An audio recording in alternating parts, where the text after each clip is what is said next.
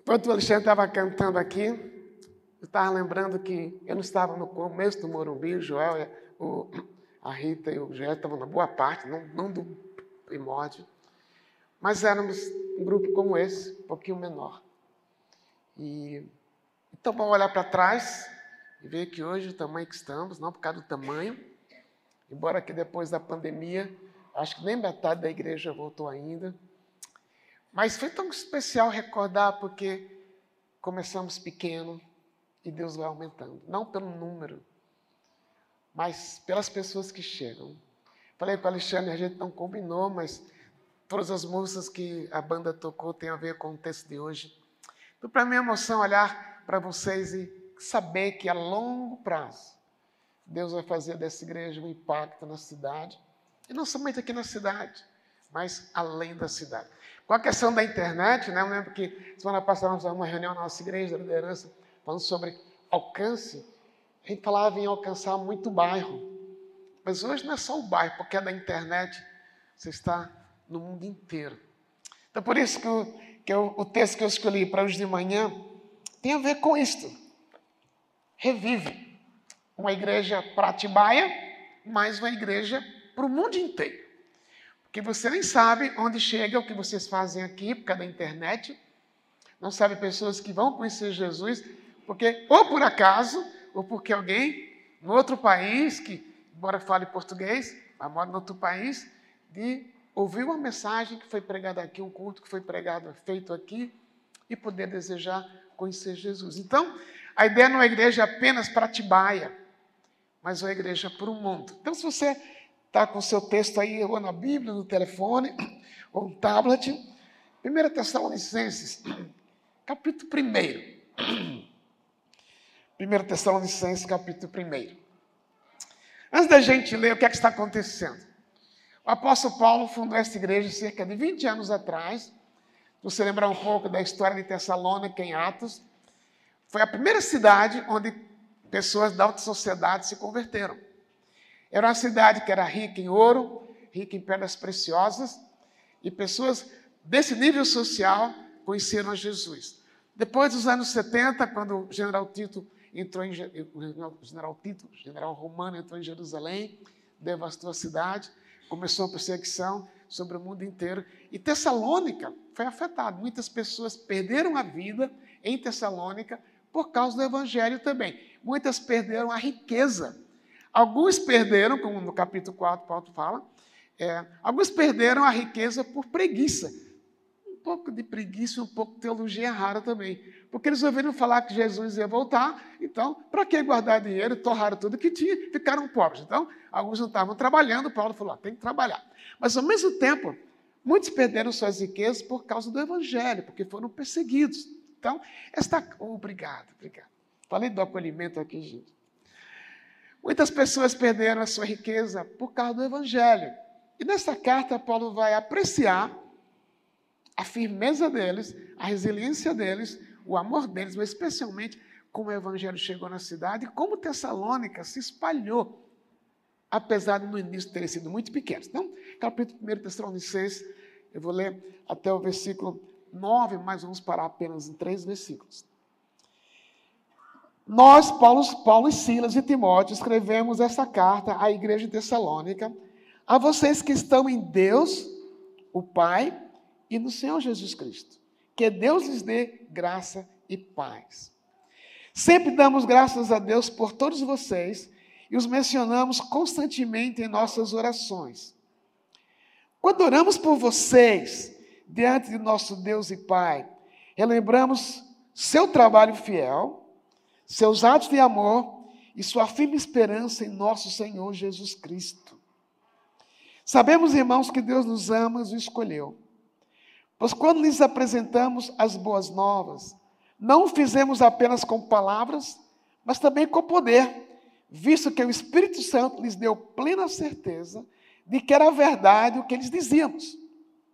E vocês sabem como nos comportamos entre vocês e em seu favor. Assim, apesar do sofrimento que isso lhes trouxe, vocês receberam a mensagem com alegria, que vem do Espírito Santo, e se tornaram imitadores nossos no Senhor. Com isso se tornaram exemplo para todos os irmãos na Grécia, tanto na Macedônia como na Acácia. Agora, partindo de vocês, a palavra do Senhor tem se espalhado por toda parte, até mesmo além da Macedônia e da Acaia. Por sua fé em Deus se tornou conhecida em todo lugar. Não precisamos sequer mencioná-la, pois as pessoas têm comentado sobre como vocês nos acolheram e como deixaram os ídolos a fim de servir ao Deus vivo e verdadeiro.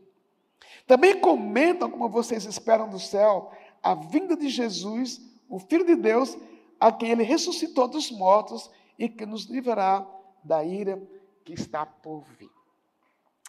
É a palavra de Deus para nós hoje.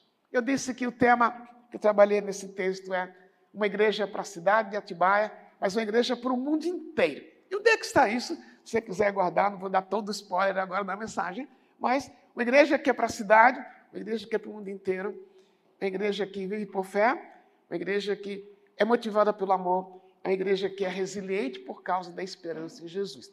Como é que isso aparece no texto? Então veja, bem no início do texto que eu li, Paulo está agradecendo a Deus pela igreja, quando ele diz assim: Condenamos vocês diante do nosso Deus e Pai, relembrando o seu trabalho fiel. Uma tradução mais antiga diz, relembrando a operosidade da vossa fé. Vivemos num país que é religioso. Se você pergunta na rua, você tem fé? A maioria das pessoas vai dizer sim, eu tenho fé. Aí você pergunta, fé no quê? Aí começa a apertar a pergunta, porque a pessoa para, ah, eu tenho fé em Jesus. Aí você pergunta, ok, você tem fé? Você tem fé em Jesus? E para onde vai depois que você morrer? Ah, só Deus sabe. Ou a pessoa diz, não sei. Agora, na igreja Tessalônica, quando a igreja começou, começou com a pregação do apóstolo Paulo, a fé, ela tinha um objeto. Fé sem objeto não é fé, é mera crendice. Você que aqui, pela cara da igreja, inteligente, bonito, elegante, todos são São Paulinos, pelo que eu percebo. E você está assim, tomara, eu tenho fé que o São Paulo vai ser campeão da Sul-Americana. Amém, amém. Agora, essa fé é mais ou menos assim, quem sabe, se der, mas é uma mera possibilidade. Agora, a fé do Novo Testamento, a fé na Bíblia, tem a ver que, com o quê? Com quem em quem eu creio. É especial quando no versículo 4, Paulo diz assim: Sabemos, irmãos, que Deus nos ama e os escolheu.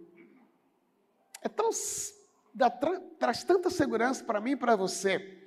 O fato de saber que teve um dia que você e eu resolvemos crer em Jesus como nosso Salvador, admitimos que éramos pecadores, admitimos que precisávamos do Salvador, admitimos que sem perdão não há, não há é, sem Jesus não há perdão de pecados.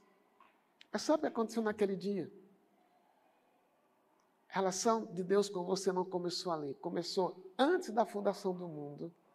Deus já havia escolhido você para crer. Não houve nenhum mérito seu naquele dia que você disse: Eu quero Jesus como seu Salvador, como meu Salvador. Realmente teve o seu ato, o seu papel, mas você precisou ter ouvido o Evangelho, como Paulo diz mais para frente, que as boas novas para eles não chegou apenas com palavras, mas também com poder, visto que o Espírito Santo lhes deu plena certeza de que era verdade o que eles diziam.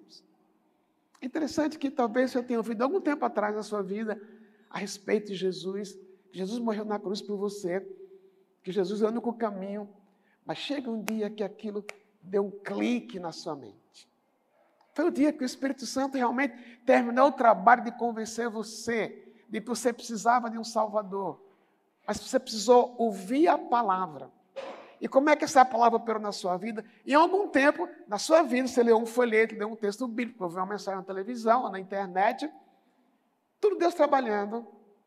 Mas precisou um dia o poder do próprio Espírito Santo chegar em você e fazer você entender e nem todo mundo vai entender. A gente não é, nós não somos superiores àqueles que não entendem. Não foi uma espécie de subida de nível que nós tivemos. Não, quando você conheceu Jesus, você não tornou-se melhor do que ninguém. Nem se você não conhece Jesus ainda, você não é melhor do que ninguém ou pior. Mas o fato é que você só pode entender porque o Espírito Santo trabalhou na sua vida por uma coisa que Deus escolheu.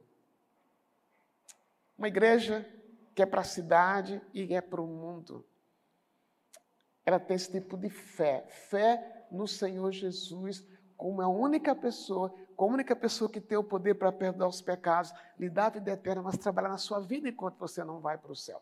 Como é que isso expressou? Expressou-se. Mais para baixo, versículo 9 diz assim: Pois as pessoas têm comentado sobre como vocês nos acolheram e como deixaram os ídolos a fim de servir ao Deus vivo. A operosidade da fé na vida da igreja teve a ver não somente com o fato que eu tenho Jesus como meu Salvador, porque vi, porque o Espírito Santo os convenceu, mas é por aqui diz que eles deixaram os ídolos. Você pode pensar, mas será que eu tenho algum ídolo? Será que eu tenho um, um, um, uma estátua de madeira na minha sala que eu me curvo perante ela todo dia? Suponho que talvez não. Mas para a gente, Alguns tem, nós temos alguns ídolos que são sutis, às vezes a gente nem percebe. Algumas coisas que aparentemente não são erradas, aparentemente. Você quer ver uma coisa? Eu brinquei aqui com São Paulo. Sou São Paulino. Agora, um ídolo para mim, sabe o que pode ser?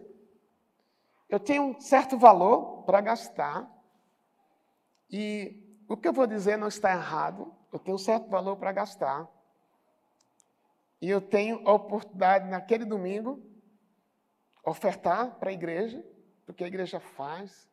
Eu tenho somente 500 reais. E eu tenho o jogo do São Paulo domingo à tarde. Eu só tenho 500 reais. E não dá para dividir por dois, porque o ingresso é 500. Mas eu sou tão apegado a São Paulo que eu digo, Deus, o senhor vai entender, né? Eu amo São Paulo, vou, vou para o jogo. Pode ser uma ilustração muito, muito simples, muito, muito, é, muito sabe, simples e muito supérflua. Mas isso acontece na nossa vida. Quando é que eu descubro que eu tenho um ídolo? Quando, para ter aquilo que eu quero, eu passo por cima de qualquer princípio bíblico, desde que aquilo que eu quero eu venha obter. Isso é um ídolo. É aquilo que eu posso pensar. Eu não sei viver sem isso. E às vezes a gente pode não ter um ídolo de madeira em casa, mas nós podemos ter alguns valores dentro de nós que talvez ninguém sabe, mas que para conseguir aquilo eu passo por cima de qualquer princípio bíblico, porque aquilo me satisfaz mais do que Deus. O que aconteceu com os Tessalonicenses?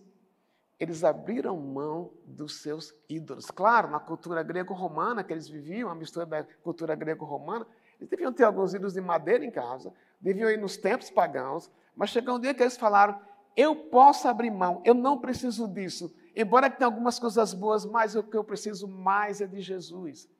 Por isso, Paulo disse que eles abandonaram os ídolos. Então, uma igreja que quer ser bênção para Atibaia bênção para o mundo, não é a igreja como um todo, mas é cada um. A igreja vai ter uma cara de fé se cada um de nós realmente cremos na palavra de Deus, uma palavra inerrante, uma autoridade final na nossa vida, que não existe salvação fora de Jesus, mas também aquilo que na minha vida contrasta com o Evangelho, eu abri mão para poder honrar Deus na minha vida. Isso quer dizer a operosidade da fé. Mas é outra coisa que tem a operosidade da fé que diz aqui. Eles abandonaram os ídolos. Veja, eles largaram isso aqui. Mas se eu largo isso aqui e não ponho alguma coisa no lugar, a tendência é, num dia de crise, voltar para aquele ídolo. O que é que eu ponho no lugar? Claro, eu tenho que, toda hora que eu for, for toda hora que eu sei que eu for toda hora que eu for tentado a voltar para o meu ídolo, eu poder lembrar, Jesus já me libertou disso, eu posso viver sem isso. Mas aqui no texto, ele diz que essas pessoas não somente largaram os ídolos e colocaram no que lugar? Servir. Serviram, passaram a servir.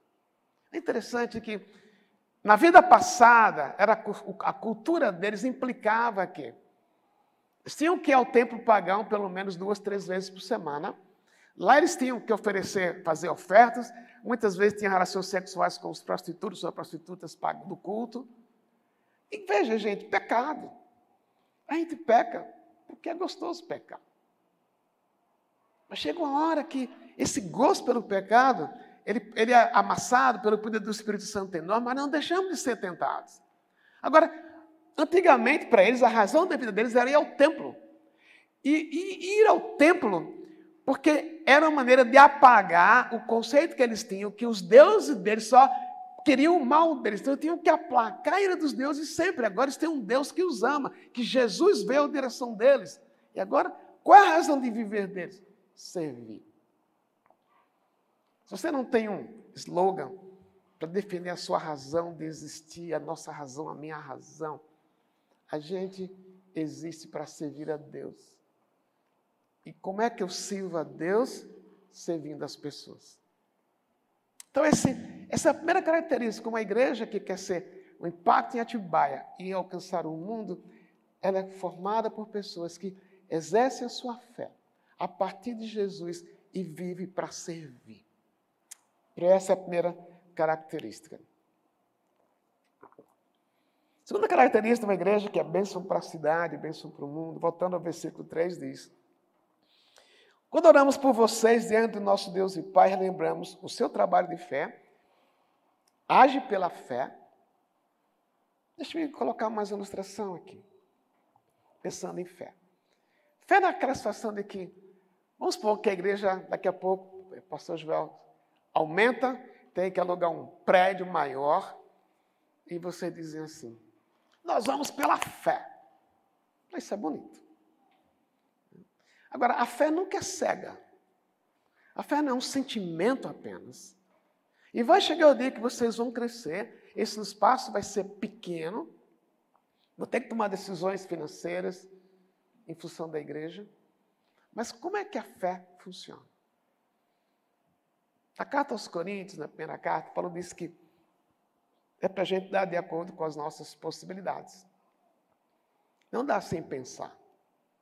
Então a fé não pode ser algo que engana a gente, que é pela fé, mas é a fé do outro, não é a minha só. É a fé da igreja. Okay. Que, que passo vamos tomar? Crer que Jesus vai dar, mas não ser irresponsável. Mas eu posso ter confiança. Pode ser que juntando mil pessoas dando X por mês consiga chegar. Mas não ser uma coisa impensada. Mas o fato é, eu tenho a fé naquele que provê. Ok. Segunda característica aqui é, Paulo fala que uma igreja que foi bênção para Tessalônica, para toda a região da Caia, seus atos de amor. É uma igreja que é motivada pelo amor. Mas para baixo, Paulo diz que, é interessante, né? Estou brincando aqui. Mas o povo de Tessalônica era um povo linguarudo. Eles não eram fofoqueiros. Mas é, como é que eles usaram a língua deles? Eles dizem assim, também comentam. Eles faziam comentários. Mas o comentário aqui no texto que eu li tem a ver com a morte de Jesus, mas o fato é que o que aconteceu em Tessalônica se espalhou. Eles se tornaram modelos, se tornaram imitadores de Paulo, mas se tornaram imitadores de Jesus. Mas eles trabalharam motivados pelo amor. Qual foi o amor que eles tiveram? Eu lembro quando eu era criança, nos meus aniversários, e até talvez oito, nove anos, cada aniversário eu ficava esperando o que é que eu vou ganhar. Como toda criança, como vocês também foram assim. E cada ano era um presente diferente. Aí tem um ano que começou a mudar. Lembro quando eu fiz exatamente nove anos, esperando ganhar uma bola de futebol do meu pai, alguma. Aí chega quando eu abro a caixa, Aí eu pensei, essa, essa bola é muito pequena, deve ser bola de futebol de salão. Ou de futsal. Naquela época era futebol de salão. Aí quando eu abro a caixa, eu encontro um livreto. Aí, quando eu abro o livreto, eram os salmos e hinos que a igreja, nossa igreja cantava. Eu falei, um presente de aniversário que eu esperava ganhar uma bola, salmos e hinos. Aí, na hora, eu pensava que meu pai perguntou, gostou? Eu falei, gostei. Né? Mas não era talvez aquilo que eu esperava ganhar. Mas foi presente. Dali, dali para frente, eu pensei, quando eu fiz 10 anos, o que será? Será que é uma Bíblia? Já que deu um inário, né? Aí ganhei roupa. E dali para frente, todos os meus aniversários era roupa que eu ganhava. Agora, não sei se você tem algum, algum filho que gosta de ganhar roupa com 10 anos de idade. Espera um videogame, espera um cartucho. Mas então, veja. Agora, no coração do meu pai, tinha amor. E eu sei que custou alguma coisa para ele. Nem sempre o que você vai dar para alguém é o que alguém precisa, mas pensando na cidade no mundo, qual o melhor presente que você pode dar? Qual é? Testemunhar de Jesus. Porque minha roupa, aquelas roupas que eu ganhei, o meu salmozinho, depois de um ano e meio, e a gente ia para a igreja com Bíblia assim, e um salmozinho do lado, né? Sei quantos cresceram assim. E tinha que levar os salmos, porque na escola dominical contava a ponto quem trazia a Bíblia e quem trazia o inário de cântico também. Agora, a roupa que eu ganhei, dali a sete meses, ela tinha rasgado. Não prestava mais. Eu cresci, não cabia mais. Alguns presentes passam do momento. Agora, quando você pensa em Jesus, o Evangelho do Senhor Jesus Cristo, ele não somente vai mudar as pessoas, mas ele vai dar eternidade, vai dar perdão de pecados, vai trazer nova direção de vida e de quando a vida passar, um lugar no céu. Esse é o maior presente. Agora imagine essa igreja motivada pelo amor, olha para a cidade e não pensa na comunidade apenas é, é, do CNPJ da cidade, mas olha para as pessoas da cidade. A igreja é motivada para olhar para as pessoas e pensar o que é que elas precisam. A minha tradução diz que Paulo agradecia pelos atos de amor. Atos de amor. Atos em amor. Dar uma cesta básica é um ato de amor, não é? Agora, eu posso dar uma cesta básica porque eu posso pagar Pagar, comprar, mandar 10, mandar 20, 30. Mas, tem, mas eu posso dar uma cesta básica simplesmente por obrigação. Eu tenho o quê? Para aliviar minha cabeça. Mas a, a expressão de Paulo aqui é atos em amor. Atos que são motivados pelo quê? Quando você olha para outra pessoa, imagina o que é que ela precisa. E eu imagino, meus irmãos, eu, não, eu, estou aqui pela primeira vez com vocês, muito feliz, muito grato. Não conheço a vida de ninguém, não sou vidente. Mas eu imagino que entre nós, cada um tem uma história diferente. Alguns aqui podem estar numa história de dor. Alguns podem estar numa história de mágoa que nunca foi tratada. Alguns podem estar aqui na iminência, talvez, de uma falência financeira. Na iminência, um casamento que pode quebrar. Essa é a igreja. Agora, como é que a gente age? Semana passada nós tivemos um evento na igreja, por causa do setembro amarelo, que a ênfase é no calendário do ano, né? é, sobre suicídio. Fizemos, tivemos um fim de semana focado em prevenção do suicídio. E no intervalo, num cafezinho, uma, uma senhora me procurou, posso conversar com você? Eu falei, claro. Ela falou, estou aqui há seis meses nessa igreja. Eu tive um filho de 32 anos que cometeu suicídio. E o lugar onde eu estava, quando o assunto veio à tona, o que eu mais ouvi foi: como é que uma pessoa que se diz que é crente comete suicídio? E eu comecei a perceber que os comentários eram em relação a mim. Disse, ninguém falou isso, mas era como se houvesse alguém dizendo: que é que você fez para o seu filho suicidar-se? Eu estava muito magoado, muito triste. E a outra pergunta que eu tinha era: onde meu filho está? Porque ele suicidou-se, onde é que ele está? Eu disse que um dia alguém sugeriu: vai numa igreja, diferente da sua. E ela achou a nossa igreja. Foi que eu estou aqui há seis meses. A coisa mais importante para mim foi que eu entendi que, apesar do meu filho ter se suicidado, ele tinha Jesus, ele está no céu. Mas a segunda coisa foi que quando eu cheguei, primeiro domingo aqui, uma pessoa que eu nunca tinha visto, ela perguntou para mim: Como é que você está? E eu desabei a chorar. E aquela pessoa sentou comigo depois do culto, orou comigo, ouviu a minha história. E foi a primeira vez, em mais de dois anos, que eu me senti uma pessoa amada, independente do que tinha acontecido na minha casa. Igreja é para isso. É poder a gente olhar para o outro. Às vezes você não, sabe, não vai saber perguntar como você está. Mas o fato é que entre nós e fora daqui, os seus contatos, que as pessoas precisam de entender que a despeito que elas são ou passam, tem alguém que olhar para elas como pessoas. Se você olhar, por exemplo, quando Jesus chamou Mateus para segui-lo. Mateus era, era cobrador de impostos, era odiado na cidade, porque ele cobrava para o Império Romano, e sendo judeu, roubava o próprio povo. A, própria, a próxima cena de Jesus com Mateus é na casa de Mateus. Um jantar, Mateus tinha muita grana, ofereceu um jantar, não sei se era jantar para celebrar que ele tinha mudado de vida. Mas lá diz que tinha prostitutas, publicanos, ladrões, roubadores. Agora, é estranho às vezes para a gente, né? Jesus no meio dessas pessoas.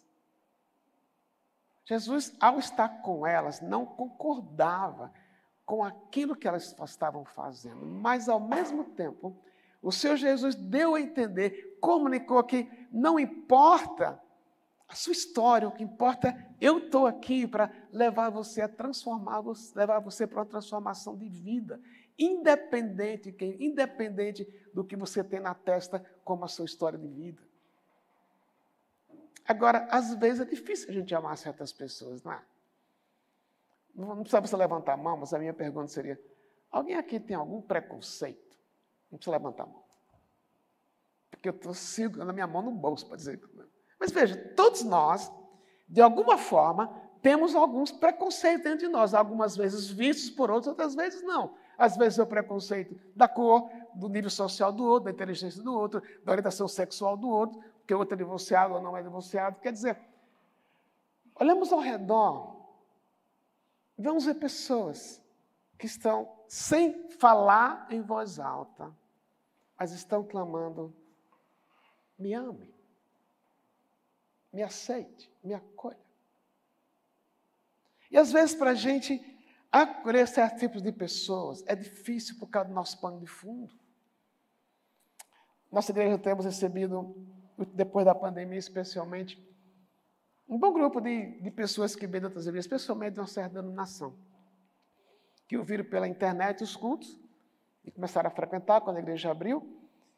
E um dia desse, depois do culto, eu passei por um grupo, eram sete pessoas, mesmo na mesma fileira. Aí eu falei, pô, prazer falar com vocês, é a primeira vez aqui. Não, estamos aqui há uns quatro, cinco meses, pastor. Oh, que bom. Aí eu brinquei. Aí eu brinquei com eles, né? Realmente é a melhor igreja de. Aí eu parei e brinquei do quarteirão. Eu estou brincando com eles. Aí falei, mas sabe de uma coisa? A gente chegou aqui escondido, ninguém nos conhece, pouca gente nos conhece. Mas sabe uma coisa que a gente sentiu? Nós vemos de uma comunidade em que tinha regra para tudo. Tem a regra para o tipo de roupa, tem a regra para o tipo de cabelo, tem a regra não podia, as mulheres não podiam usar maquiagem. É, eu só podia ir para a igreja de paletó e gravata. Aí quando entrei aqui, vi o senhor pregando de manga de camisa, eu fiquei escandalizado. Como é que um pastor prega de manga de camisa no templo do Senhor? Aí ele falou, depois eu comecei a entender. Porque aquilo que eram regras, eu percebi, apesar de pouco tempo aqui, que Deus não estabeleceu essas regras. O importante é que, como é que eu faço, como é que eu adoro. Claro, eu entendo que tem coisas que a gente não pode fazer, não pode matar, não pode roubar, eu sei disso, mas eu comecei a viver uma vida mais livre. E me senti acolhido, não baseado no que eu faço ou no que eu não faço. Isso que a igreja é. A igreja é que você pode chegar aqui trazer seus amigos. E eles terem a certeza que não vão ser avaliados por nada. Há uns dois anos atrás, um rapaz dos seus 21 anos, ele estava pregando, eu vi que ele saiu batendo o pé durante o sermão. Aí eu pensei, estou pregando tão mal assim, acho que é a idade. Estou brincando, não é isso. Aí eu fiquei, eu fiquei preocupado. Aí o tempo passou. Eu vi aquele rapaz saindo. Aí chamei o pastor do jovem e disse, você viu aquela pessoa assim? Vi. Dá para você ir atrás dela? O que aconteceu? E o pastor dos jovens foi atrás desse rapaz e disse, olha, ele está aqui na igreja há uns três anos, ninguém sabia da história dele, mas ele é homossexual. E ele se sentiu mal com sua mensagem. Aí eu falei, mas ele saiu no meio da mensagem. É. Ele está bravo, ele até colocou no Instagram dele um comentário sobre a igreja. Depois desse tempo, eu acabei de pregar um dia, um rapaz vem falar comigo. Posso falar com o senhor um pouquinho? Eu falei, posso. Aí ele falou assim: sabe quem eu sou? Gente, eu pedi assim, nanosegundos. Eu falei, Deus, me ajuda aqui.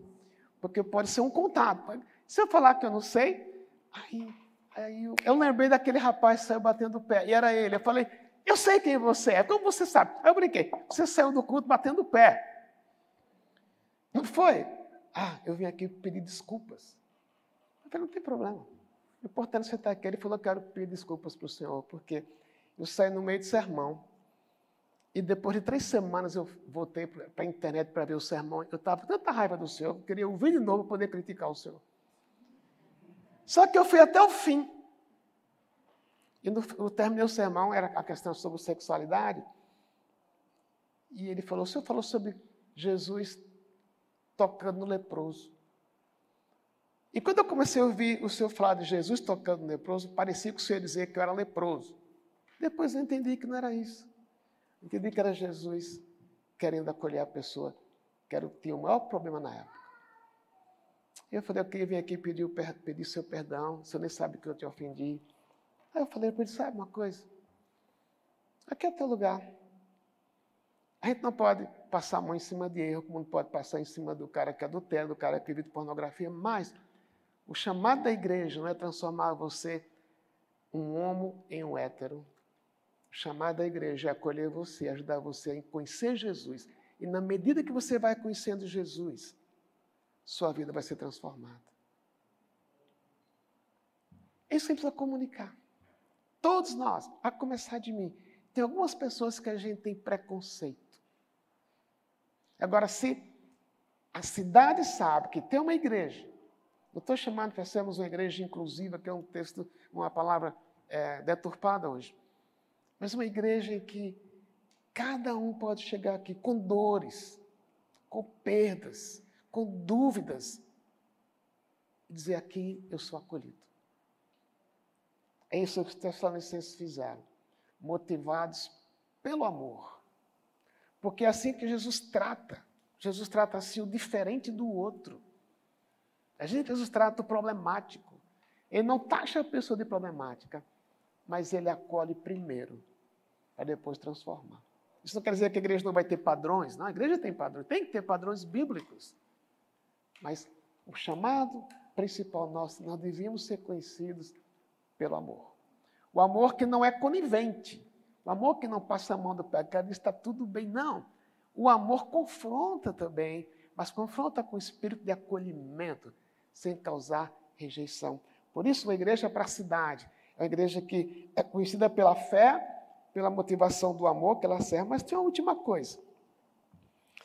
Relembramos do seu trabalho fiel, seus atos em amor e sua firme esperança em nosso Senhor Jesus Cristo. Lembra que eu falei que quando a igreja começou, só tinha rico. Agora, a igreja que tem de tudo. Tem pessoas que perderam bens, perderam família por causa do evangelho, perderam imóveis, perderam trabalho, as pessoas que não desistiram. Nós cantamos há pouco até que ele venha. Às vezes a gente não imagina o poder que isso tem para nós, especialmente quando estamos passando por problemas, quando estamos passando por perdas. Isso não quer dizer que o fato de eu crer que Jesus vai voltar e eu estou sem emprego, eu vou, o emprego vai chegar amanhã. Mas tem uma coisa. Se eu olho para o futuro, sabendo que eu vivo aqui 70, 80, 90 anos, 100 anos no máximo, talvez. E que o que eu passo aqui é parte da nossa história. Jesus nunca prometeu para mim e para você que no momento que você se convertesse, a vida viria um mar de rosas. Eu tenho um amigo na igreja que, ele, vinte e poucos anos atrás, ele levava a filha para o programa de adolescentes, domingo de manhã. Ele levava a filha, deixava na porta e voltava para casa. Morava na cobertura lá no, no, nos jardins e, dizia, contando depois a história dele, eu ia deixar a minha filha, queria ir para casa, era domingo, meu único dia de folga era domingo, vou para a minha piscina, tomar suco de laranja e outras coisas que ele bebia. Mas cada vez que a criança chegava, a menina chegava em casa, a filha dele, ela falava alguma coisa de um rapaz chamado Zezinho, que era o professor da, dos adolescentes. E um dia falou para o pai, pai, deixa eu apresentar o Zezinho. O pai, ah, filho, ficar no culto, fica só no culto. Aí ele, ele concordou que sentaria no culto, não lá embaixo do adolescente, mas ficaria no culto. Naquele, naquele dia o pastor estava pregando uma mensagem no livro de Daniel, quando Daniel revela o fato que os Medo-Persa invadiriam o império, o império de Nabucodonosor. E ele falou: Eu saí com medo no, do culto porque eu sabia tão errado que eu estava andando.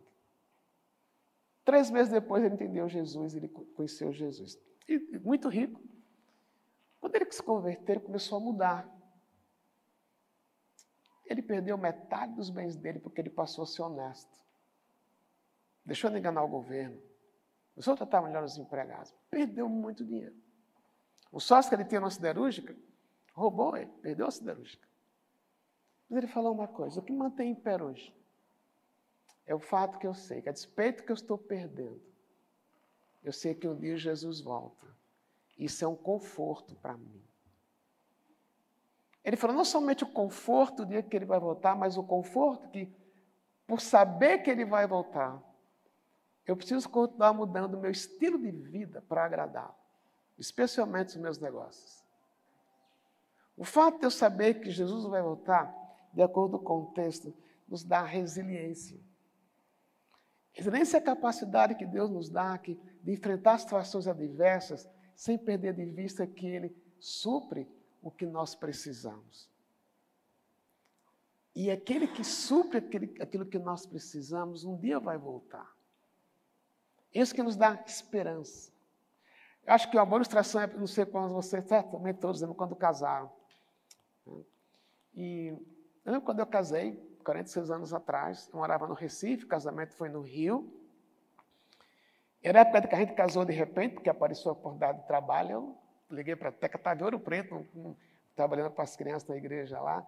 Eu falei: olha, eu tenho metade do salário mínimo, eu tenho um trabalho que me dá um apartamento, só tem tá para casar? Ela nem pensou duas vezes. Com você eu vou a qualquer lugar. Só que era época de carnaval, gente. Aí eu morava no Recife, que Recife era aquela época mais do que. Era um pouco mais do que hoje. Salvador tem um carnaval melhor, e Fortaleza, Salvador especialmente. Mas não tem passagem nem de avião nem de ônibus. Como é que eu vou para o casamento sem avião e sem ônibus? Aí alguém da igreja falou assim para mim: Eu estou indo para Londrina, posso dar uma carona, passo no Rio, deixo você no Rio. Eu falei: Graças a Deus. Só que eles tinham duas crianças. Eu tinha quatro dias para chegar no Rio. E tinha duas crianças. E as crianças queriam parar em tudo que era lugar, gente. Ia no banheiro toda hora. Cada vez que a gente parava, eu falei, mais meia hora que eu perdi. Será que eu vou? E se tiver um acidente? Eu fui cheio, mas ao mesmo tempo. Está demorando. Mas eu sonhava com aquela japonesa. Mesmo que demorasse, mesmo que eu me irritasse com aquelas crianças, eu cheguei um dia antes. Mas valeu a pena esperar. Mas o fato de eu saber que ia acontecer me ajudou a atravessar na viagem a espera, o medo de não chegar.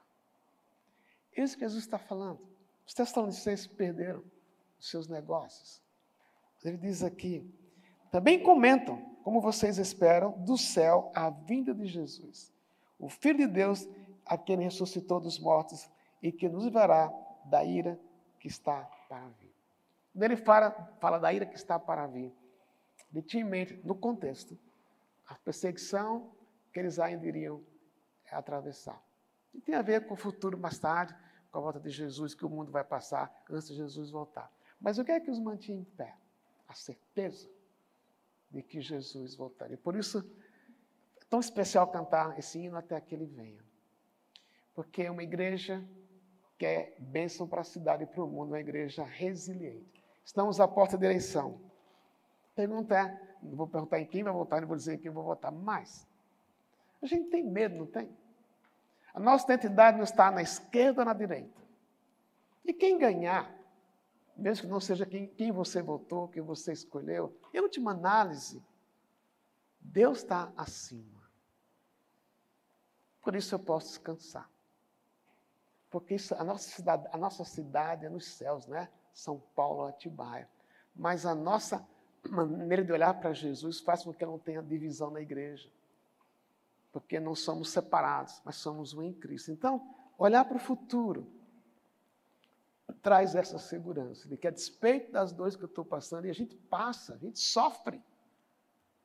O fato de eu saber não tira a dor, mas o fato de eu saber me faz olhar para o futuro com esperança e aguentar a dor. Uma igreja que é bênção para a cidade para o mundo. Ela opera pela fé, ela é motivada pelo amor mas ela espera a volta de Jesus. Isso consola em tempos de dor. Podemos orar?